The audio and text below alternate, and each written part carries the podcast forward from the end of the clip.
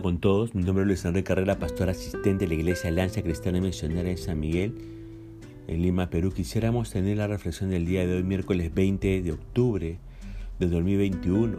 Nos corresponde ver el pasaje de 1 Samuel, capítulo 17, del verso 1 hasta el verso 30. Y hemos querido titular este devocional Combate Mortal, parte 1. Ahora, ¿qué vemos en los primeros tres versículos de este capítulo 17, 1 Samuel. Vemos ahí un campo de batalla, ¿verdad? Ahora, ¿qué más vemos? Vemos a los malos malísimos. ¿Quiénes son los malos malísimos? Estos eran los filisteos, ¿verdad?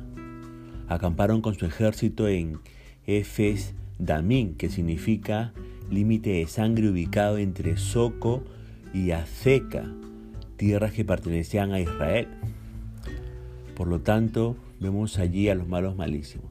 Pero ¿quiénes son aquí los buenos buenísimos? Buenos, los buenos buenísimos, esos eran los israelitas.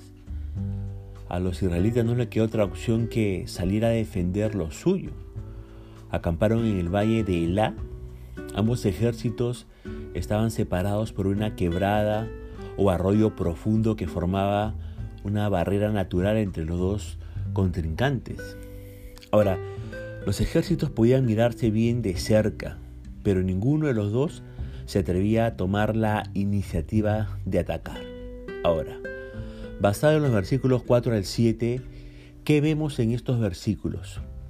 Vemos al oponente, vemos al enemigo, el enemigo llamado Goliat, ¿verdad? Goliat era un tanque de guerra, este precioso bebé de mamá medía este, 2.92 metros de altura, ideal para la NBA. Llevaba un casco de bronce, estaba acorazado con una cota de malla que pesaba 57 kilos. Sus piernas estaban protegidas con grebas de bronce. La punta de hierro de su lanza pesaba casi 7 kilogramos. Además, llevaba espada y jabalina. Y su escudero iba delante de él protegiéndolo con un enorme escudo. El gigantón estaba armado y protegido hasta los dientes. Con razón, pues nadie quería luchar contra él, ¿verdad?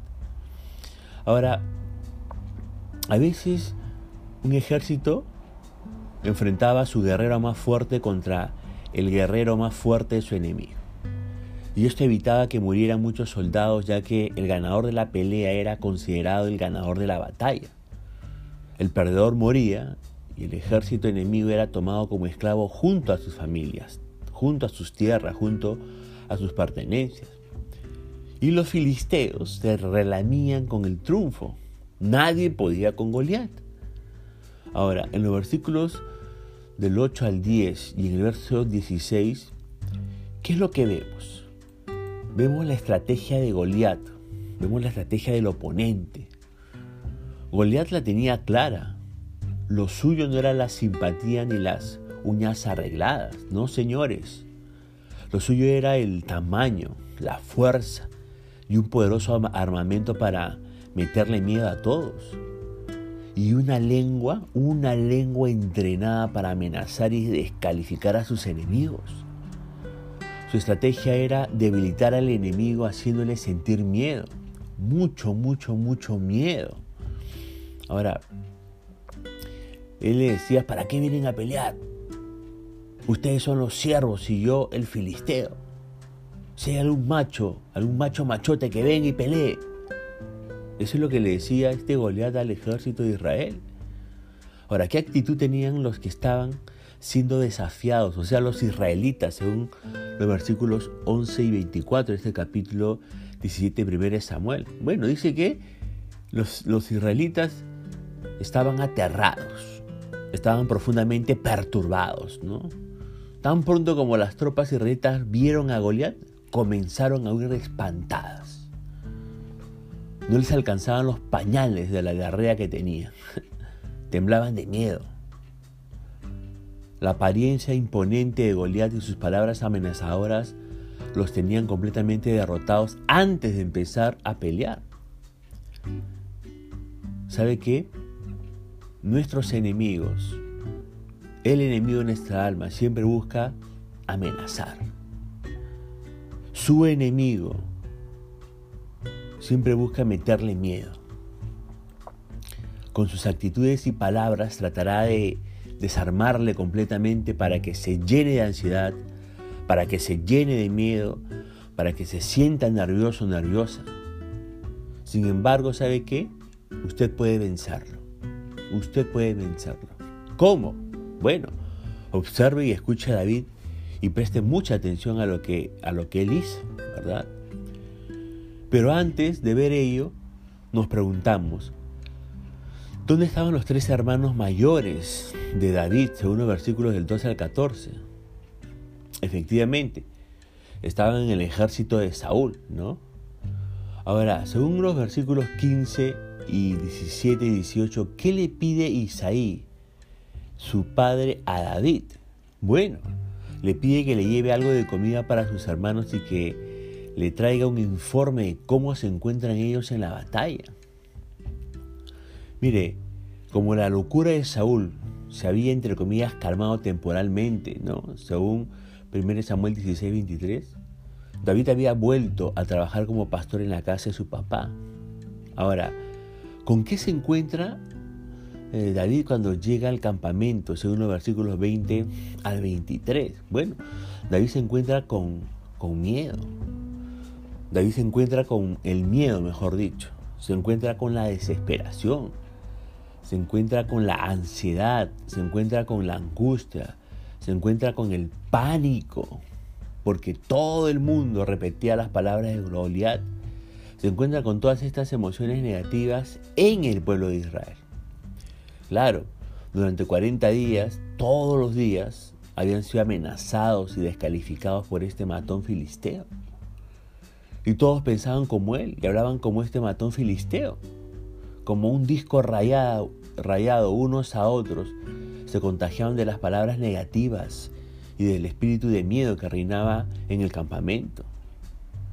¿Y sabe qué? Mire, si oye a su enemigo, le cree y piensa como él, y siempre será un perdedor. Ojo con eso. Si usted presta oídos a lo que le dice el enemigo, usted le va a creer y va a pensar como él quiere que, que, usted piense y siempre va, a andar en, pérdida. Ahora, ¿qué recompensa hay para el que se anime a pelear con Goliat según los versículos 25 al 27? Dice estos textos que el rey había ofrecido una enorme recompensa a cualquiera que lo mate. A ese hombre, dijo el rey, le daré una de sus hijas como esposa, le daría una de sus hijas como esposa y toda su familia quedaría exonerada de pagar impuestos. ¡Wow! Me gusta esta triple recompensa, ¿no? David seguramente pensó lo mismo, ¿no? El, el, héroe siempre se queda con la chica más linda. Pero basado en los versículos 28 al 30, ¿con qué primer obstáculo se encuentra David y cómo lo vence? Bueno, sí. Eliad era el hermano mayor de David. Y ese es su primer obstáculo, ¿no? Mire, Eliad era el que tenía que motivarlo y ayudarlo. Eliab era aquel hermano que tenía que darle consejos de guerra y explicarle cómo vencer al gigante. Sin embargo, ¿qué hace Eliab? Eliab lo descalifica a su hermano. Desmerece su trabajo de pastor y juzga su corazón, tratándolo de malo y soberbio. Pero ¿cómo vence David esta situación? ¿Sabe lo que hace David? lo ignora y se aparta de él. Ahora uno se pregunta, ¿y está bien actuar así? Es el hermano. Mire, si su hermano, si su amiga o quien sea le desmerece y le juzga mal y no se arrepiente y no le pide perdón y no cambia de actitud hacia usted, entonces sí, sí, Está bien que lo ignore y se aleje de, él o de ella. No es de bendición, no es de bendición. Pero si verdaderamente se arrepiente y cambia, entonces déle una segunda oportunidad. No lo rechace para siempre, ¿no? Ahora, para muchos de nosotros, recibir una segunda oportunidad es muy sanador porque nos ayuda a reparar el error, que es lo importante. Ahora, usted fíjese aquí que las críticas hacia David no pudieron detenerlo, ¿ah? no pudieron detenerlo. Ahora, mientras el ejército observaba sin hacer nada, David, ¿sabe qué? Se puso en acción, confiando de que Dios, podía, que Dios pelearía por él. No encontró razón para esperar. Ahora, es posible que la gente trate de desalentarlo con burlas, es posible que la gente trate de desalentarlo con comentarios negativos, pero usted debe seguir haciendo lo que sabe que es correcto. De esa manera agradará a Dios y su opinión es la que realmente cuenta. La opinión de Dios es la que tiene más importancia que cualquier otra opinión. El día sabe que de mañana estaremos concluyendo esta interesante historia, este devocional. Hoy hemos querido ver solamente la primera parte. Así que recuerde, hay que estar siempre preparados para enfrentar a nuestros enemigos y sobre todo tenemos que tener la actitud que tuvo David. Mañana ya veremos cómo, se, cómo es el desenlace de esta historia. Punto final para el del día de hoy, deseando que la gracia y la misericordia del Señor alcance su vida. Conmigo será Dios mediante hasta el día de mañana, que el Señor le guarde.